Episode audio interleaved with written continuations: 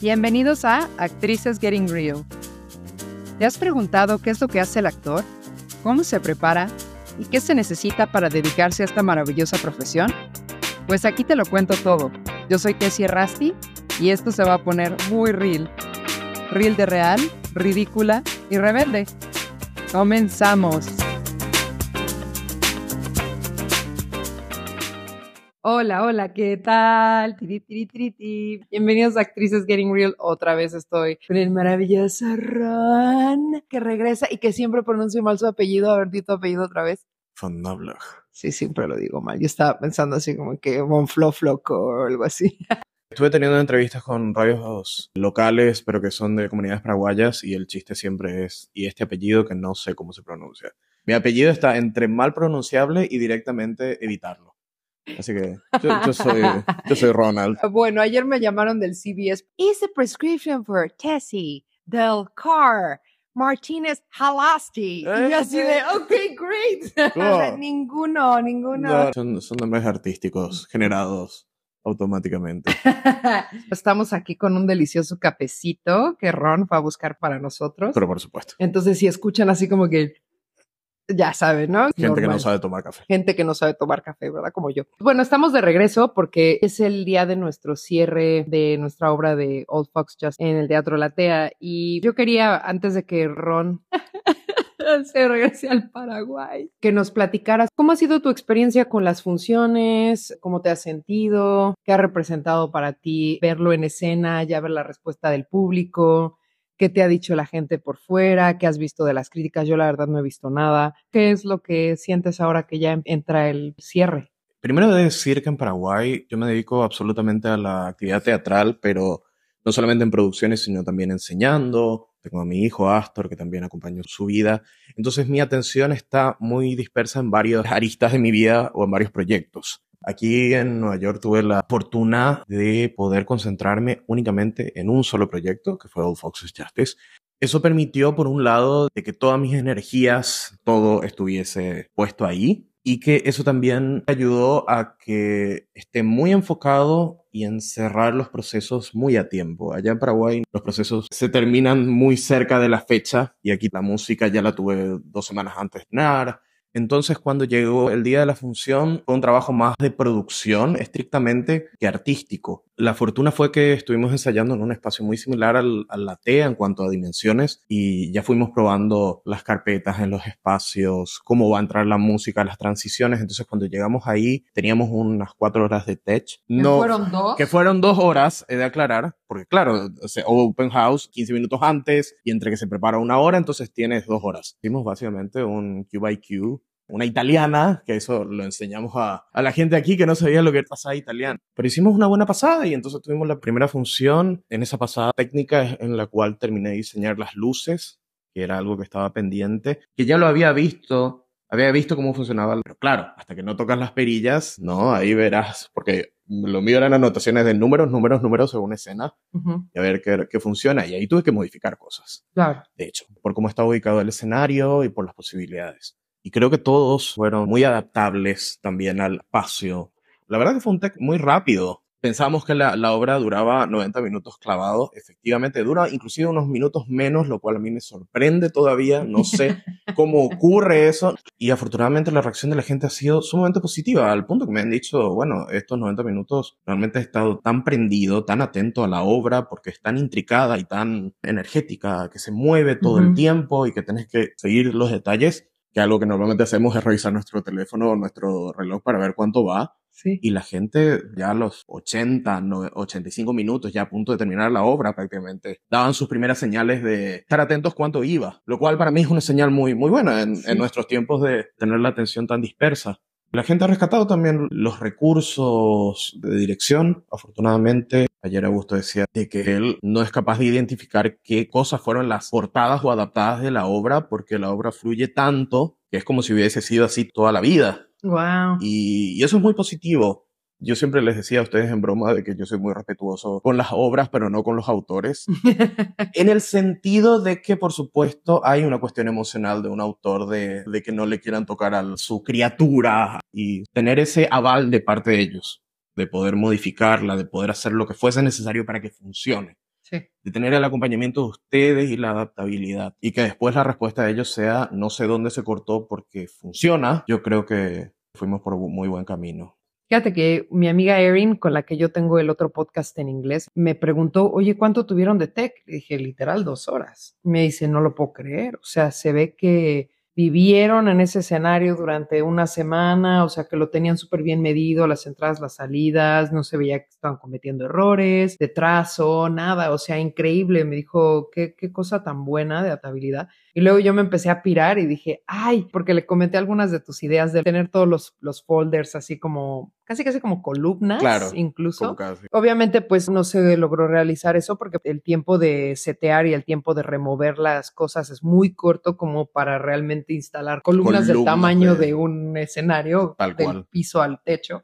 Y me dice, híjole, hubiera estado bien padre porque si hubiera como que afianzado más el noir. Yo sé que era tu idea y me lo imagino en mi cabeza. Por supuesto, esto fue una apuesta como parte de un festival, pensado ya como una temporada teatral independiente. Todas esas ideas podrían ser realizables y tener esa perspectiva me parece que está muy bien. Sí, La obra alcanzó un potencial tan genial y se disfruta, pero puede crecer aún más exacto. siento que también nuestro tech fue tan efectivo gracias a la colaboración, en este caso tengo que mencionar a Rita Ortiz, que es nuestra productora local, que ella proveyó, entre otras cosas, también los dos, sonido, así que en el espacio de ensayo estuvimos probando todo eso y yo fui como ajustando cosas en el tiempo. Yo llegué aquí y hay cosas que fui haciendo acá, como por ejemplo componer la música, y diseñar las proyecciones, que yo tenía ideas y bosquejos, pero hasta que no habíamos aterrizado acá, no podía adelantar demasiado.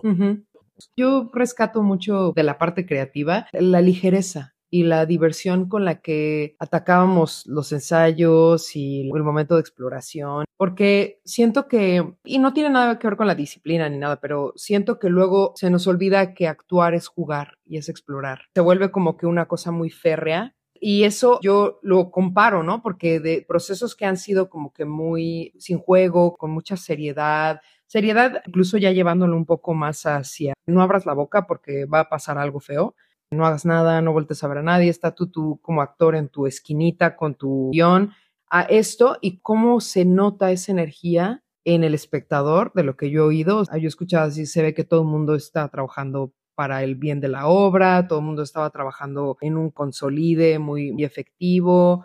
La energía que se sentía, por ejemplo, en, la pequeña fiesta que hicimos, la función pasada, tuvimos como que un after party. Nadie se conocía y todo el mundo se llevaba bien.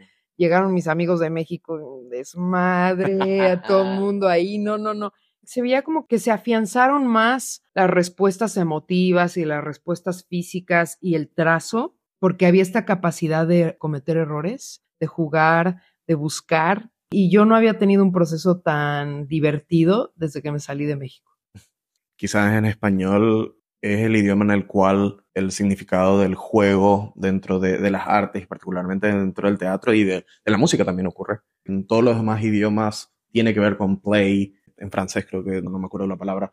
Jouer. Jouer. Sí, claro. jugar. Sí, y en español no, en español es interpretar, Sí. eh, estar. Ya, ya suena Actuar. terrible. Actuar, Accionar. accionar, lo cual le da una solemnidad terrible y yo soy profundamente enemigo de la solemnidad. Pero profundamente. Inclusive en obras serias, con temáticas serias, entiendo de que el drama tiene que estar en el escenario, eh, no en los procesos, Claro. no en las relaciones. Y también siento que tiene que ver un poco con mi rebeldía de, de la cultura en la cual vengo. Paraguay viene de, de una cultura muy solemne, profundamente marcada por, por lo militar, lo castrense, y yo siento que mi rebeldía está relacionado con justamente no tomarlo de forma seria en términos de empavonarme en la solemnidad. Guillermo del Toro decía, creo que él citando a alguien, de que finalmente las artes no es una cuestión de razones, sino es una cuestión de conexiones. Bienvenidos a Interrupciones número 59. Bueno, es que estamos en un espacio compartido y han entrado dos personas y una está hablando por teléfono, entonces por supuesto que tenemos que esperar Que a hablar aquí así de forma muy, muy... que se vuelva esto un poco Hablar más silencioso. Ustedes no saben, pero esto será el, el podcast que se subirá. Todo lo anterior, ¿a quién le importa? Esto es el jugo del episodio. Lo que está sucediendo en este instante es mejor que una actividad paranormal. Cuando estoy con muchas personas, quiero que las personas se diviertan, quiero causarles risa, que se la pasen muy bien. Y la verdad, la verdad es que sí soy una persona optimista y sí me gusta que la gente se la pase bien y me gusta echar relajo, ¿no? Pero creo que no permito que todo el mundo vea mi lado vulnerable o que me conozcan realmente. Me he vuelto más selectiva. Creo que durante muchos años compartía de más, o sea, decía así como que todo, ¿no? Funciono muy mal con las banalidades, pero al mismo tiempo como que me he tenido que relajar y decir, güey, no toda la gente conecta de manera súper profunda todo el tiempo, no todo el mundo es tan intenso. También me he vuelto súper selectiva de decir, pues tampoco quiero amistades que no son intensas y que no son profundas, o sea, ya amistades conectadas muy a mi vida, a mi universo, que te podría decir, vente a pasar la Navidad con mi familia en México. No, X, mami, ¿no? En, en, mi caso particular, a mí me, me recopa amistades intensas, así, re, re. De hecho que... ¿Qué es recopa? ¿Te cagan? Me, me, no, me, me, me gusta. Ah, Perdón. Ya, eh, dice, me recopa, me resurra, me cagan. No, no, no, no, no, no, me, me, me gustan. Lo diré de nuevo ahora sí. Versión neutra. me, me gustan las amistades y las conversaciones profundas. Disfruto una barbaridad de estar muy concentrado a una conversación seria, pero que me interesa para poder relajarme. Sí. Eh, Sí. eh, así como funciono yo al menos. Yo encuentro más gozo y más conexión en conversaciones profundas o en conexiones realmente profundas que, ay, wow, tus uñas son maravillosas. ¿Qué te pusiste en el pelo, güey? Ese spray es lo mejor, que está poca madre. Yo en ese caso necesito hacer una transición. Llego a eso con personas con las cuales tengo mucha confianza y con las cuales ya llegamos a ese. A eso me refería. Hay gente que, que necesita hacer el, el camino contrario, necesita entrar con, llamémosle, banalidades para ir a lo profundo. Acabo de descubrir esto en este podcast, estoy muy impactado. No sabía, esto no lo tenía elaborado. O sea, eso de que vienes y vas de lo profundo a lo banal y así. Sí, Ay, qué bien. no, no, no lo tenía claro. Es muy difícil para mí darle a una persona las herramientas de conectarse realmente con mi ser profundo si yo siento que esa persona no es... No es digna de eso. No, no es, no es que eso sea cosa de ser digno de, de esas cosas, sino que sabes que la persona no va a agarrar tus demonios para joderte, sino que los va a entender porque también existen en esa persona. Eh, un gran poder conlleva una gran responsabilidad. Fin, o sea, ya aquí ya nos desviamos un poco del tema, pero Definitivamente uno tiene que propiciar los buenos procesos. Sí, uno es responsable de propiciar procesos sanos y que uno tiene que permitirse eso también. Exactamente. ¿Qué sientes ahora que ya cierra el proceso y ya te vas y con qué te vas? Imagínense conmigo que estamos en Eustaquia, estamos en una mesa y yo, por supuesto, como es un grupo grande, estoy callado hasta que alguien me pregunta, Ronald, ¿qué tal la experiencia en Nueva York? Yo diré, tremendamente feliz. Fue un proceso muy divertido, muy, muy creativo, muy libre y de mucha exploración para mí, de mucha validación propia. He tenido noches y días en que estaba como muy overwhelming de voy a llegar con esto o soy la persona que tiene que conducir esto. Y la verdad es que descubrí que sí puedo y que no solamente puedo, sino que además quiero más. Quiero descubrir más cosas. Uno siente como que venir a dirigir a Nueva York es como el techo y para mí no lo es. Siento que, que tengo mucho más todavía por hacer y mucho más por decir. Me voy muy feliz y con el deseo de, de en algún momento regresar. Y más que prioridad de regresar en términos físicos, de conservar las conexiones con el cast, con el crew, con todos. Eso me parece que al final es, es mucho más importante que, que hacer o no una obra. Ujú, ujú. Ya está, o sea, tocó esto. En el futuro, no sé. ¿Cómo no sabes leer las bolas de cristales? No, no sé leerlas. Pero sí conservar el contacto y descubriendo que se viene por delante. Hambre, hambre, hambre, hambre. Wow, qué chingona conversación. Les voy a compartir un poquito de la música que Ronald compuso para esta obra, que a mí se me hace impactante el proceso de composición y, y pues gracias, gracias, gracias. Por favor, gracias a ti.